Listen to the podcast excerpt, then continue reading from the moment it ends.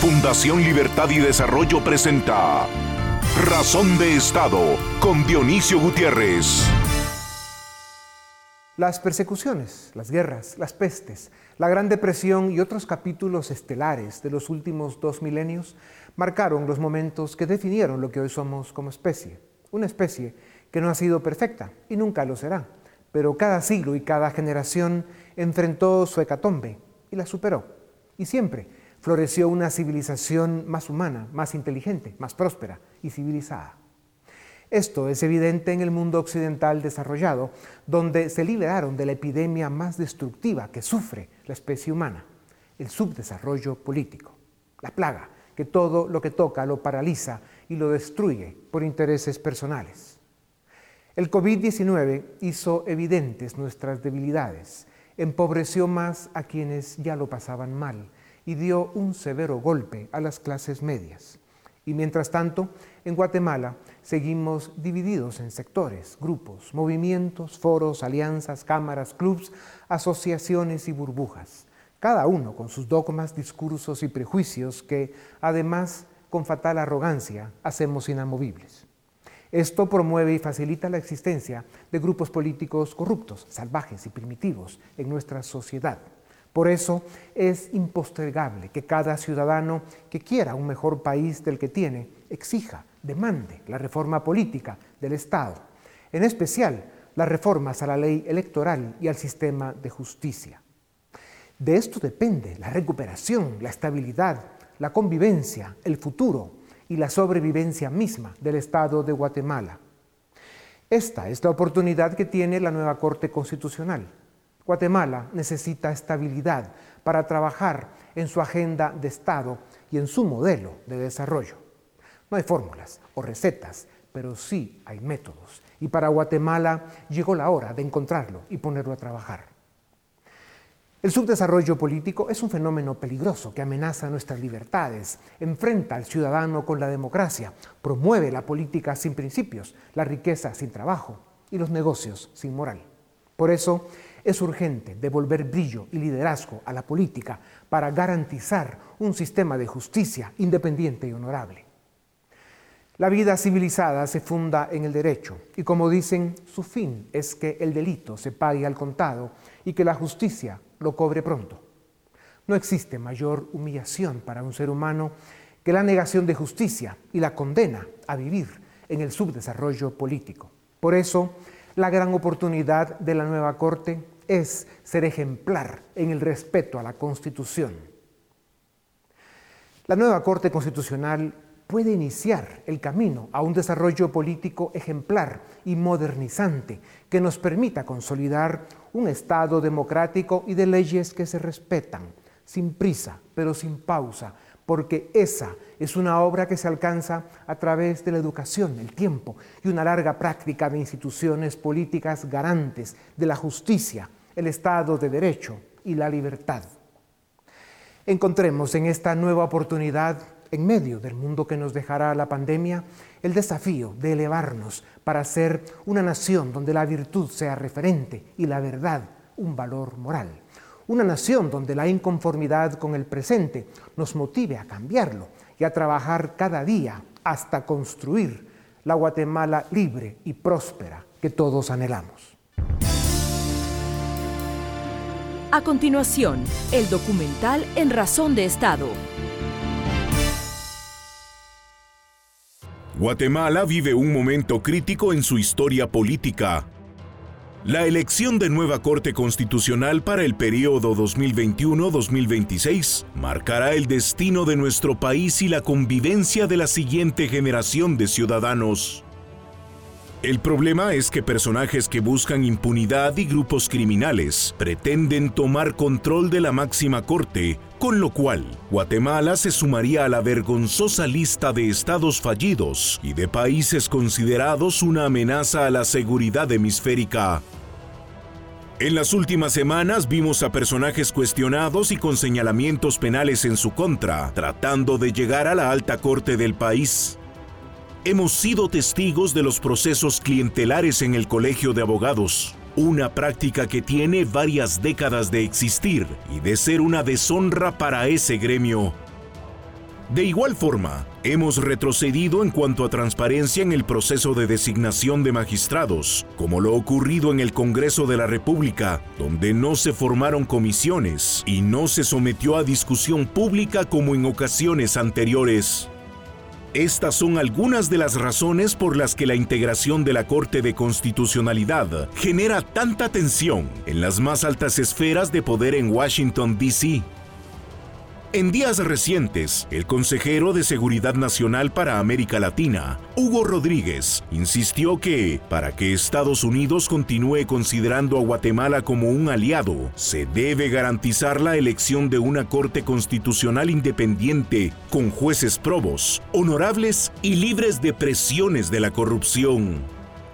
El pasado jueves 4 de marzo, el mismo presidente de Estados Unidos, Joe Biden, se comunicó con el presidente Yamatei, a quien le insistió sobre la importancia que tiene para Washington el proceso de elección de cortes.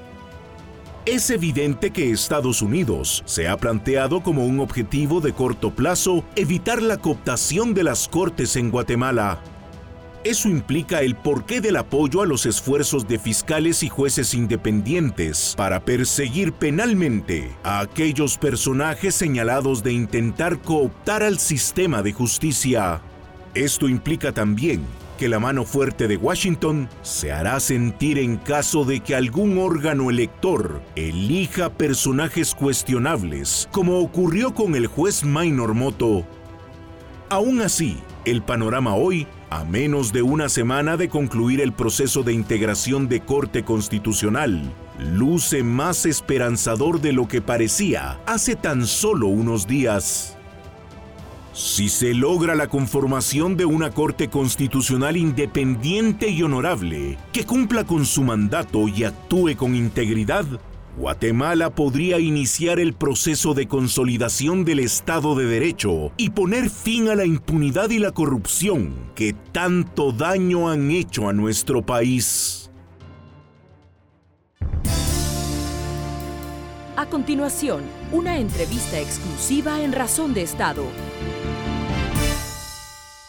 Bienvenidos a Razón de Estado. Tengo el gusto de presentarles al licenciado Luis Fernández Molina, abogado y profesor universitario. Fue magistrado de la Corte Suprema de Justicia y es autor de libros en temas de derecho. Y el licenciado Carlos Luna Villacorta, abogado, ex decano de la Facultad de Derecho de la Universidad Rafael Andívar, participó en comisiones de postulación y fue magistrado de la Corte de Constitucionalidad. Señores, gracias por acompañarnos. En los últimos días de enero, en este mismo lugar, ustedes expresaron su preocupación por las intenciones de grupos que buscan impunidad y mafias criminales para capturar la Corte Constitucional. El hecho que desde esta tribuna y desde otros espacios de la prensa y la sociedad hayamos subido el nivel de denuncia, debate y propuesta al menos expuso y aclaró la importancia que la máxima corte tiene para la sobrevivencia del Estado de Derecho y por lo tanto para la sobrevivencia de la democracia republicana. Licenciado Fernández Molina, eh, hoy quedaron designados eh, los cinco magistrados titulares para la Corte Constitucional 21-26. Aunque ya se han presentado algunas impugnaciones, en la Realpolitik analistas serios opinan que, con excepción del magistrado designado por el Colegio de Abogados, eh, que parece tener algún problema, la máxima corte se salvó de lo peor. ¿Está de acuerdo? Estoy de acuerdo. Yo siempre en los últimos tres años he dicho que defendamos el sistema, que no es perfecto, no estoy defendiendo al sistema, estoy diciendo que con las limitaciones, errores que tiene, sigamos adelante, porque lo principal es la institucionalidad. Con todo, y lo hablaremos más adelante, creo que las personas que resultaron elegidas son rescatables, aceptables. Creo que nos pudo haber ido peor. Ya. Licenciado Luna, ¿qué oportunidades y más aún qué responsabilidades tiene la nueva Corte para fortalecer el sistema de justicia de frente al proceso de elección de nueva Corte Suprema y salas de apelaciones?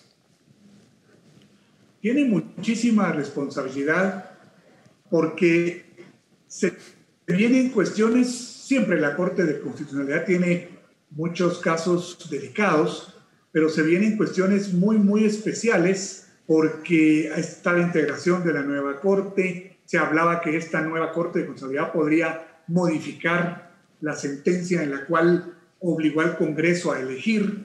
Y luego viene también las elecciones generales donde van a haber candidatos que van a ser impugnados, posiblemente todo eso va a ir a dar a la, a la Corte. Ya. El licenciado Fernández Molina, una república democrática en la que se respeta el Estado de Derecho tiene como condición la independencia y la excelencia de sus cortes de justicia. Independencia de intereses e ideologías, excelencia porque la justicia es el fundamento para la convivencia de una nación. ¿Se puede esperar esto de la Corte Constitucional que se formó?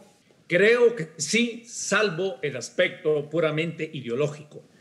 En lo político, lo ideológico es el espíritu, el alma que le impulsa, pero en lo judicial, a ese nivel tan elevado, lo que importa es la aplicación de las leyes.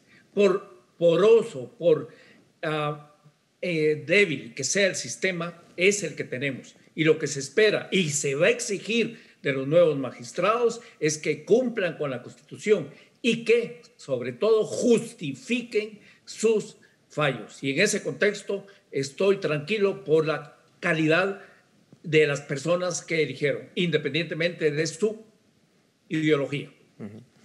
Licenciado Luna, las reformas que necesita el sistema de justicia buscan transparencia, eh, entes electores más idóneos, independencia, eh, procesos racionales y plazos más convenientes para evitar los vaivenes de la política partidista.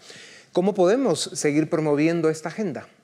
Yo creo que es urgente, y lo volvemos a platicar, Dionisio, la, la reforma al sector justicia en la Constitución. Las comisiones de postulación ya toparon, ya no se puede hablar de eso, inmensamente grandes, de 12 personas pasaron a 30 y pico, y en la misma designación de, magistrados a la Corte de Constitucionalidad hay entes que deben revisarse y que ya no deberían postular. Yo con todo respeto siempre he dicho que la Universidad de San Carlos se incluyó como, como una figura, la Universidad Nacional de mucho prestigio, de, de, mucho tiempo, pero vimos ahora en la elección de, la, de, magistrados que algunos comisionados decían que no conocían a los postulantes, que no podían votar por ellos porque no los conocían. Entonces, yo creo que todo eso hay que revisarlo minuciosamente. Ya. Licenciado Fernández Molina, un fenómeno mundial que está haciendo mucho más daño a los países subdesarrollados es la ideologización de todo. Eh, decisiones que necesitan datos, argumentos y una lógica racional para que funcionen han sido pintadas por las extremas de la derecha a la izquierda. Eh, el desarrollo, el crecimiento económico y la solución a los problemas sociales necesitan un código de valores que pasan por la certeza jurídica para la fuente generadora de riqueza, que es la economía. Esto implica eh, respeto a la propiedad privada, políticas fiscales, laborales y ambientales que promuevan el crecimiento. ¿Cómo se logra la despolitización ideológica de la justicia? básicamente con un sistema de leyes más certero. Para empezar, el convenio 169, a guisa de ejemplo, es poroso y la Corte de Constitucionalidad es una Corte legislación, es un legislador negativo, no es un legislador positivo, porque para eso está el Congreso. ¿Qué quiero decir? La Corte tiene borrador para borrar los renglones torcidos que las leyes o las autoridades emitan. Pero la Corte de Constitucionalidad no tiene lápiz para escribir. Repito, para eso está el Congreso. De esa cuenta, leyes tan vacías, tan insustanciales como el convenio 169, abren la puerta para que una CC escriba lo que hace falta en el convenio de esa cuenta incide mucho el aspecto ideológico. Y lo que digo del convenio 169 vale para el código de trabajo, vale para muchas leyes penales, vale para muchas leyes electorales. En ese sentido, que hay necesidad de reformas, es muy importante esta Corte de Constitucionalidad, porque que hay necesidad de reformas, las hay. El que tiene la llave de dar luz verde o bloquear reformas es precisamente la Corte de Constitucionalidad. De esa cuenta, con tanta necesidad de modificaciones legales, va a ser muy importante que esta Corte se uh, formalice y fundamente sus fallos. Y sobre la Corte saliente, licenciado Fernández, eh, las críticas severas y algunas de ellas eh, razonables eran que precisamente había, eh, le había puesto mucha carga ideológica a algunas de sus decisiones en lo que respecta a la economía y al sector privado. ¿Qué opina de eso? En mi opinión, sí, así fue, por la misma ah, desarticulación que tienen las leyes. Repito, desarticulación, culpa del Congreso. No, no me estoy hablando de esta legislatura la anterior, de un sistema legal politizado que no da lugar a leyes articuladas, consistentes, congruentes y por lo mismo deja espacios para interpretaciones. Sí es, opinión mía que hubo una carga ideológica en, el, em, en la corte que va a salir ahora el 14 de abril.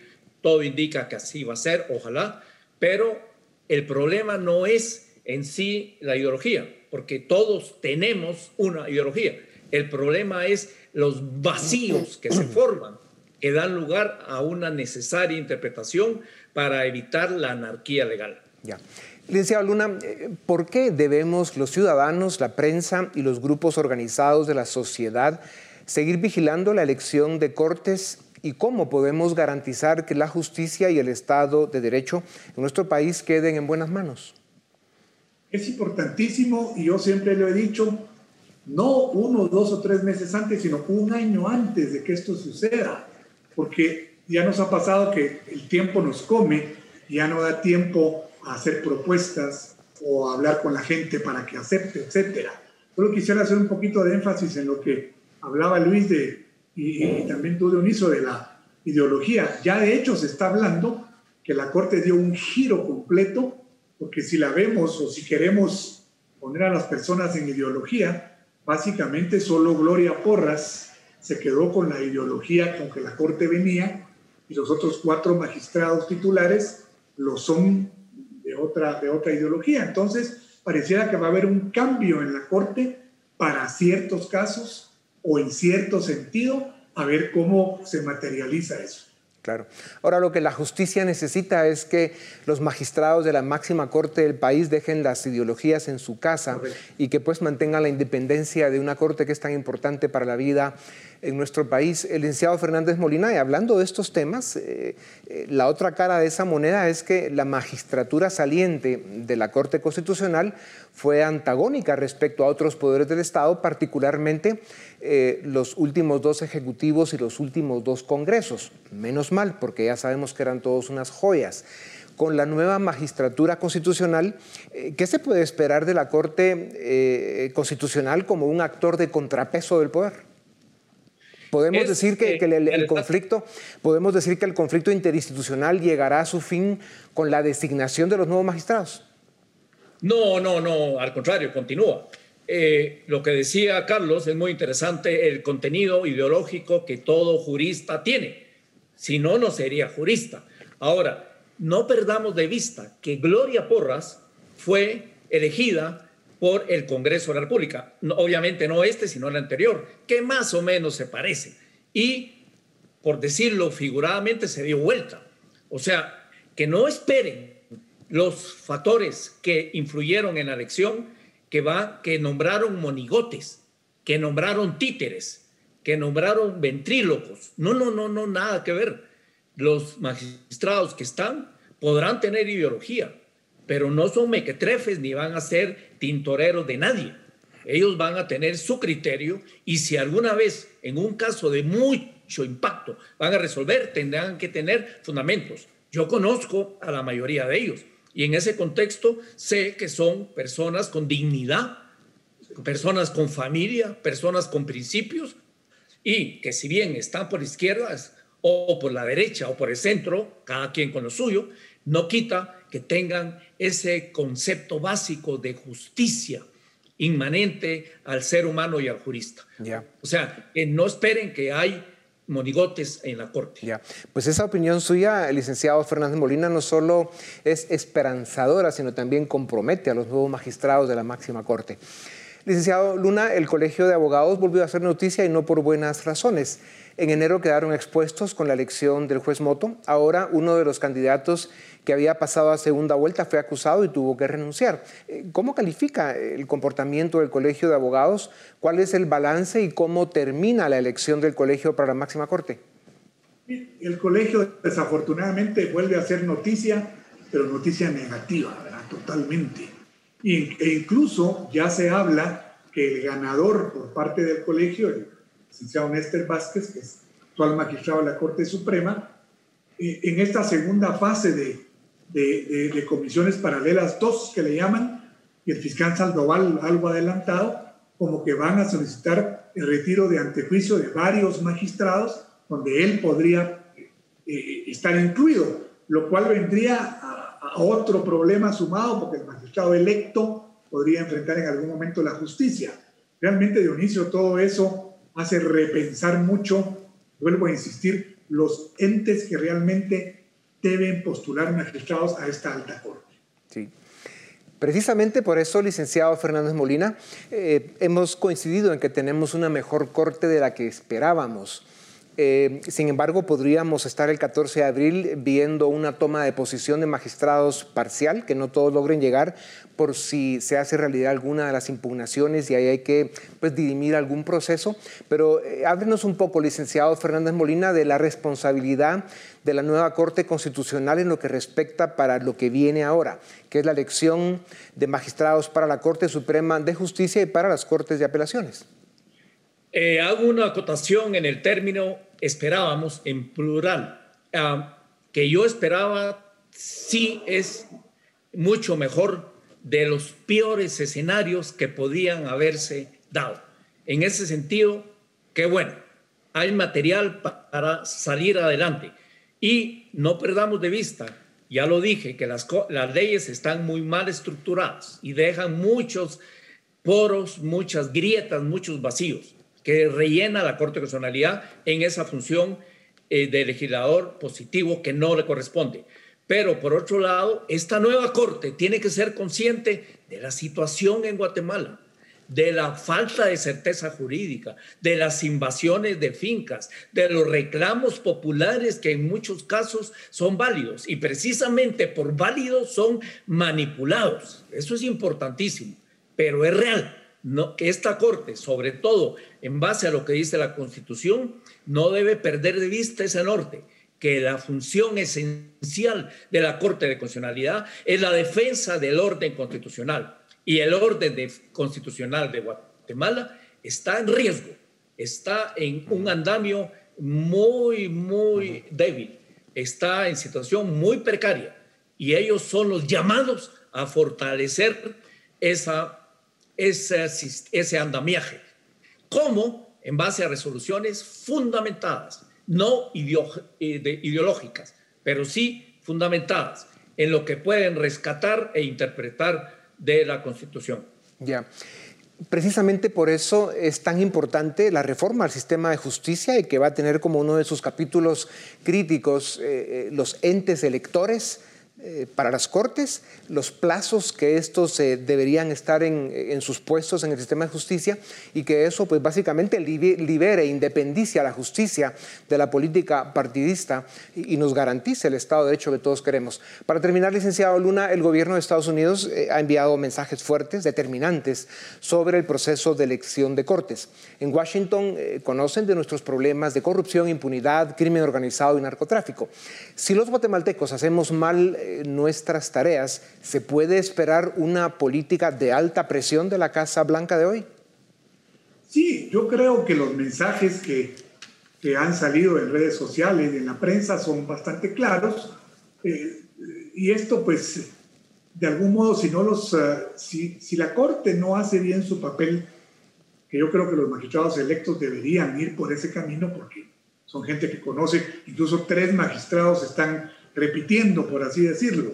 Gloria Porras es su tercer periodo, Roberto Molina sería su tercer periodo también, y Dina Ochoa también lo está haciendo. Eh, así que yo creo que debe garantizar justicia, como bien dice Luis, garantizar el estricto cumplimiento de la Constitución para que haya paz social, que eso es al fin lo que debe garantizar la justicia. Señores, muchas gracias. Es un privilegio tener una conversación de este nivel con ciudadanos, juristas e intelectuales como ustedes. Muchas gracias eh, por haber compartido con nosotros estos minutos. A ustedes también gracias. Esto es Razón de Estado. A continuación, el debate en Razón de Estado. ¿Qué tal? Bienvenidos a Razón de Estado. Hoy vamos a hablar de la designación de la Corte de Constitucionalidad que finalmente ya está conformada. Para ello vamos a hablar con Filip Chicola, el director del área política de la Fundación Libertad y Desarrollo, y con el abogado Carlos Paz Archila. Bienvenidos ambos a Razón de Estado. Eh, bueno, como comentaba en la introducción, ya, ya al fin habemos Corte de Constitucionalidad. Eh, cinco entidades que designan, cada una con su propia lógica. Quizás comentemos eh, en casos puntuales algunos procesos, pero en primer lugar me gustaría hacer una reflexión un poco más global, ¿no? Eh, y preguntarle primero a Carlos cómo ves la nueva Corte de Constitucionalidad. En términos globales digo, porque más o menos sabemos por la orientación de cada magistrado cómo son las fuerzas de las Cortes. Y te preguntaría en primer lugar, ¿qué tan distinta eh, la nueva magistratura respecto de la que va a salir en abril?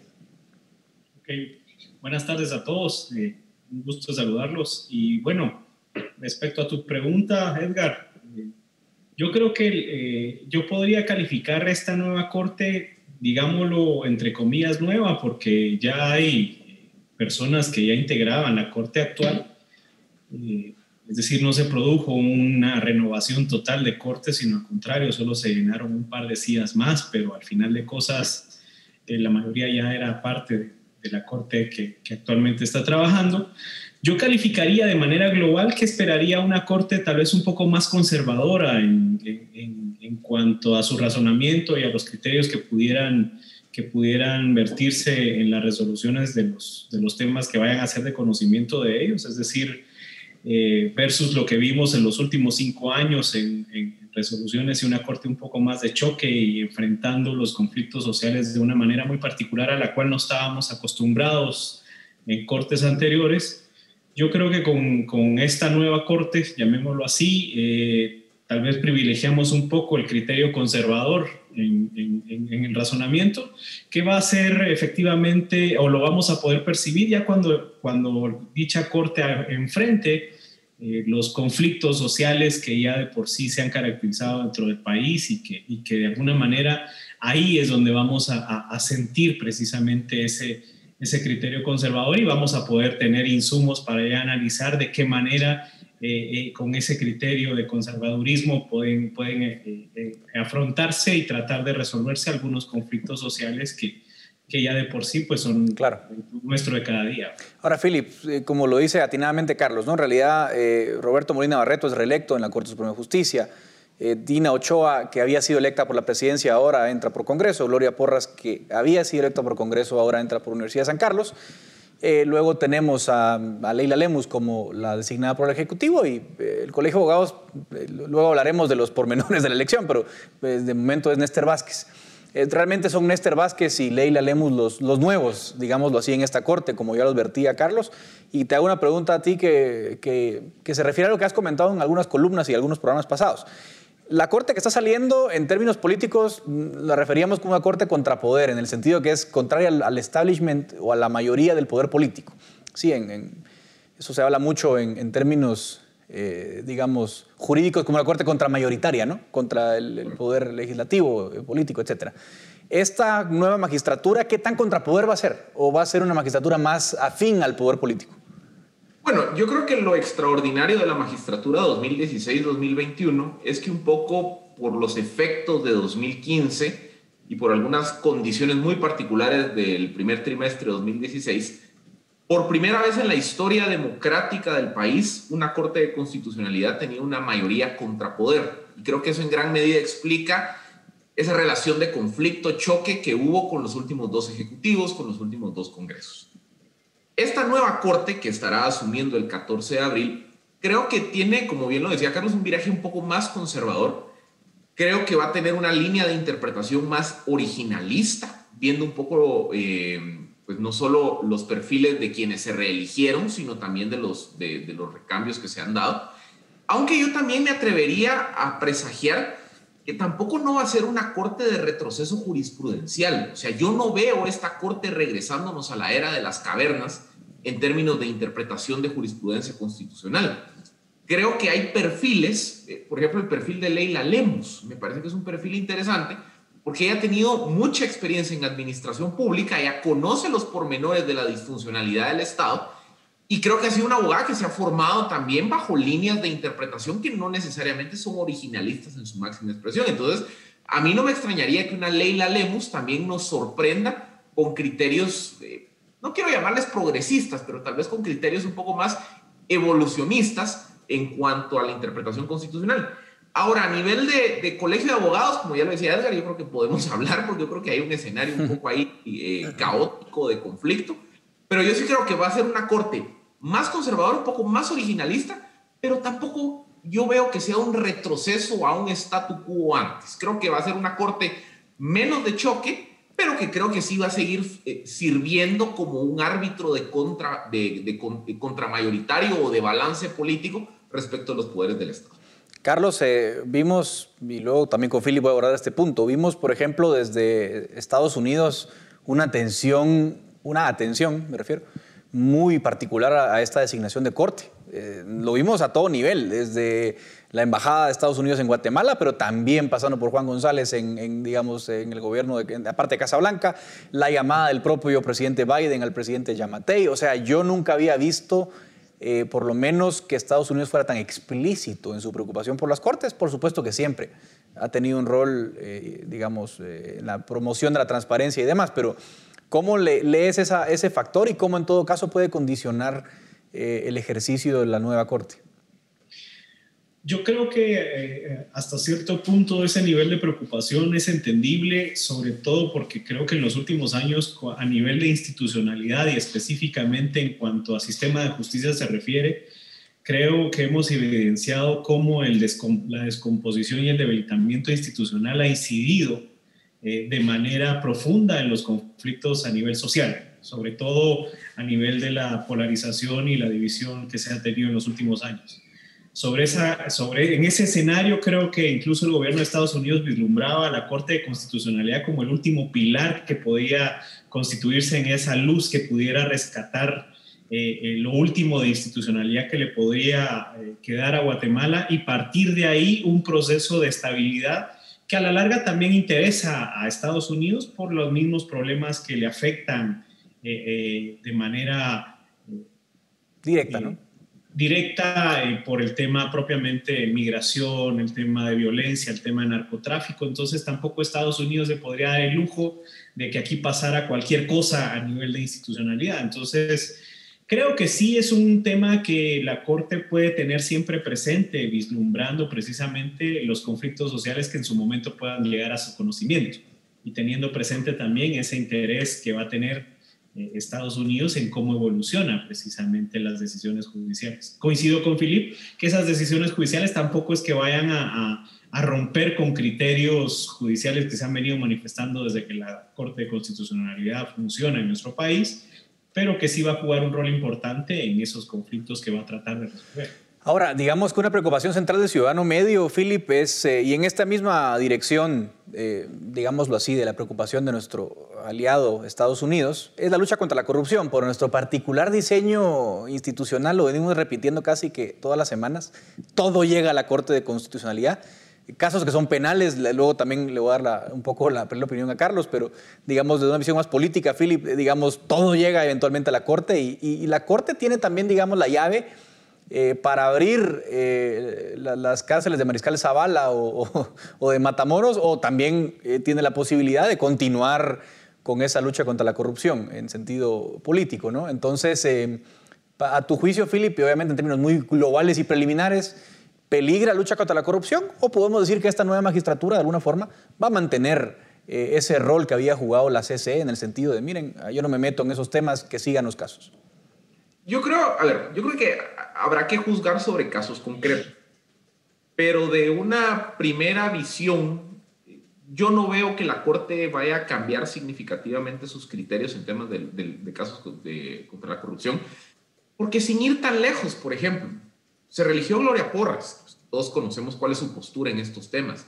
Dina Ochoa, Dina Ochoa también, yo, siento que, tendemos a, a, ver las cortes como un término de los de este bando versus los de otro bando, pero por ejemplo Dina Ochoa ha sido una magistrada que en reiterados, sobre todo en casos penales o en decisiones de alto impacto relacionados con casos penales, pues se ha alineado también con, con votos favorables a temas de lucha contra la corrupción.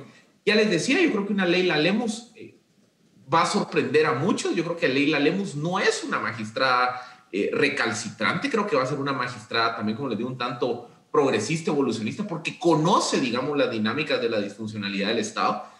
Eh, el mismo Molina Barreto creo que también en algunos temas tiene criterios también pro lucha contra la corrupción, sin ir tan lejos. Por ejemplo, en 2015 la corte de Molina Barreto y Alejandro, eh, bueno, y, Pérez Aguilera, pues fueron dando luz verde para los antejuicios contra Otto Pérez Molina. Entonces, creo que en este tema de lucha contra la corrupción, yo no creo que vaya a darse un retroceso tan marcado. Como les digo, probablemente en otros temas más relacionados con, con reivindicaciones sociales y demás, quizá vaya a haber un criterio más conservador, pero en este tema, lucha contra la corrupción, me extrañaría que hubiera un cambio jurisprudencial muy marcado. ¿Coincidís, Carlos, en que, digamos, no va a haber sorpresas en ese bando? Lo digo porque, sí, habíamos hablado antes un poco del aspecto político, ¿verdad? De cómo se iba a comportar la Corte en casos de inconstitucionalidad contra leyes, de actos de gobierno.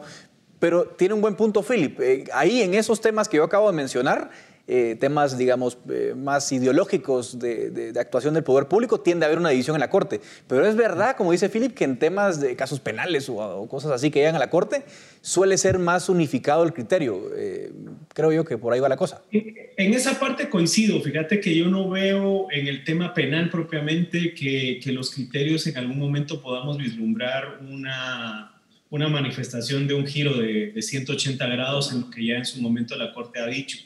Yo creo que en los temas penales la lucha va a ser a nivel ordinario y por eso es que incluso miras entrampado precisamente el, el tema de elección de magistrados de salas de apelaciones y de corte de constitucionalidad, porque creo que ahí va a estar el, el, el, estira y encoge en las decisiones judiciales en casos, en casos relevantes. A la corte de constitucionalidad llegarán algunos temas en ese sentido, pero creo que ya mucho ya está dicho eh, eh, por la, por, a nivel de criterio constitucional y no creo que haya una, un apartamiento tan marcado en eso, no esperaríamos nada nuevo. Yo creo que todo se va a concentrar en el tema ordinario y por eso es que mirás que, que la pelea en, en, la elección de magistrados de sala y Corte Suprema, creo que eso es lo que nos tiene también como país en un gran conflicto. Y eso me da pie a la siguiente pregunta. O sea, si, si, lo que estamos viendo es que obviamente los faroles están puestos en salas de apelaciones, sobre todo porque son las que más rápido pueden dar alguna solución a, a los involucrados, eh, Philip, eh, una de las principales, no principales, primeras tareas probablemente de esta nueva magistratura va a ser eh, que los diputados van a seguir con el proceso famoso de a viva voz, elegir a los magistrados, quién sabe cuánto van a tardar. Y en ese proceso pueden pasar mil cosas, ¿no? Que se empieza a nombrar magistrados cuestionables y que eso eventualmente pida nuevamente la intervención de la Corte de Constitucionalidad para hacer valer su sentencia. Eh, va a tener los arrestos esa magistratura para decirle al Congreso, mire usted, eh, usted se saltó la barda y no eligió correctamente, vuelva a elegir. ¿Cómo ves a, esta nueva magistratura en ese eventual enfrentamiento contra el Congreso? Digo eventual porque pueden pasar muchas cosas, ¿no? Bueno, yo sí, por ejemplo, hay una sentencia firme de la Corte de Constitucionalidad que marca la pauta de cuál es el procedimiento que tiene que seguir el Congreso para la elección de altas cortes. Yo sí veo, viendo el balance de fuerzas de, de cómo quedó integrada la nueva magistratura, yo sí veo, por ejemplo, que si en algún caso hay designaciones que no cumplen el procedimiento establecido en la sentencia, o que abiertamente se está violando, por ejemplo, los requisitos de idoneidad y honorabilidad, yo sí veo que en, debidas ejecutorias la Corte probablemente le va a corregir la plana al Congreso. En donde yo sí miro una actuación un poco más mesurada de la nueva Corte. Creo que no van a entrar, por ejemplo, en un conflicto directo de certificar lo conducente entre diputados. Creo que ese escenario lo podemos sacar de la ecuación, pero tampoco no miro una corte que se va a plegar o que se va a poner de alfombra eh, respecto de un Congreso si quiere poner a los amigos o a los eh, o, a, personajes directamente vinculados con, con causas penales o con actuaciones cuestionables. O sea, creo que va a ser una corte menos de choque respecto del poder legislativo, pero yo sí creo, yo sí los veo eh, teniendo un rol activo en hacer cumplir la sentencia que está vigente desde que junio del año pasado. Claro. Ahora, Carlos, por ejemplo, hablando en estos enfrentamientos, hay una noticia que, ha pasado un poquito inadvertida por esta elección de la nueva Corte, y es que la, Corte Suprema de Justicia eh, revivió o resucitó una denuncia que tenían los magistrados Gloria Porras, eh, Francisco de Mata y en paz descanse también G. Mejía. Eh, la, digo, la resucitó porque la Corte la había, había suspendido ese antejuicio. Es una denuncia por, por prevaricato, el famoso caso de Andrés Compas. La Corte Suprema la revivió y la mandó al Congreso. Eh, ¿Eso puede condicionar, Carlos, en tu opinión? Eh, te lo pregunto más un poco en olfato político, ¿no? que, en, clave legal. ¿Ves que eso tenga futuro? ¿Ves que eso pueda condicionar algo, que pueda de alguna forma otra vez subir las tensiones? ¿O, o crees que eso se va a poder apagar? Yo creo, yo no le veo mucho, mucho futuro a mi criterio personal. Eh, recordemos que al final lo que está en juego y la discusión es, es susceptible un magistrado de Corte de Constitucionalidad de un proceso penal por, por la emisión de sus resoluciones. La Corte de Constitucionalidad siempre ha dicho que no. Y creo que por la misma estabilidad de la Corte de Constitucionalidad, el criterio que van a seguir manteniendo va a ser ese. Eh, porque el país lo necesita y porque para nivel de, de justicia constitucional necesitamos que los magistrados gocen de esa estabilidad para poder resolver, la, resolver conflictos sociales. Entonces, a mi criterio no veo mucho que, que, eso vaya a incidir porque precisamente se va a encontrar con lo que decía Philip, que es criterio ya asumido de años anteriores respecto a, ese tema por parte de, los magistrados de la Corte de Constitucionalidad, la, la, decisión y el criterio va a ser simple. Ahora, Philip, cierro contigo. Eh, hay obviamente 85 mil impugnaciones en contra estos procesos. Eh, podemos hablar horas de eso, pero, pero concretamente sabemos que hay eh, pues problemas en, el Colegio de Abogados. Eh, renunció uno de los magistrados que pasó a segunda vuelta, el, Ministerio Público está mencionando el que resultó electo. De los cinco órganos, yo veo más, el, digamos, el más vulnerable veo el Colegio de Abogados. ¿Cómo lo ves tú en tu particular visión? Vean, eh, a ver, justamente estábamos tratando de hacer un listado de las impugnaciones y, ya se volvió inmanejable la cantidad de impugnaciones ordinarias en el caso de universidad, del Consejo Superior Universitario y, Colegio de Abogados, pero amparos también en el caso de los tres poderes del Estado. Eh, yo sí creo que la siguiente semana se viene entonces todo ese debate. Creo que hay algunos temas que pueden tener más asidero legal que otros. Eh, a nivel del Colegio de Abogados, por ejemplo, pues ya vemos que hay mucho ruido respecto de, del rol que pudo haber tenido, por ejemplo, el, magistrado designado en el marco de una investigación penal. Eso habrá que ver cómo evoluciona en las siguientes semanas, porque precisamente por un caso de la misma naturaleza fue que se dio, digamos, la situación de Minor Moto, que eventualmente pues ya vemos cuál, cuál fue el criterio tanto del Ministerio Público como de los órganos jurisdiccionales respecto de que Moto con, con una investigación abierta eh, no podía asumir. Claro. Luego, por ejemplo, hay algunas designaciones que creo que han generado, o algunos procesos de designación que creo que han generado, por ejemplo, discusión. Veíamos hoy mismo la discusión que se dio al mismo en el interior del gabinete del Ejecutivo respecto del procedimiento que, que, que, utilizó el Consejo de Ministros y el manejo de los requisitos. Creo que eso es algo que se va a tener que debatir en las siguientes semanas.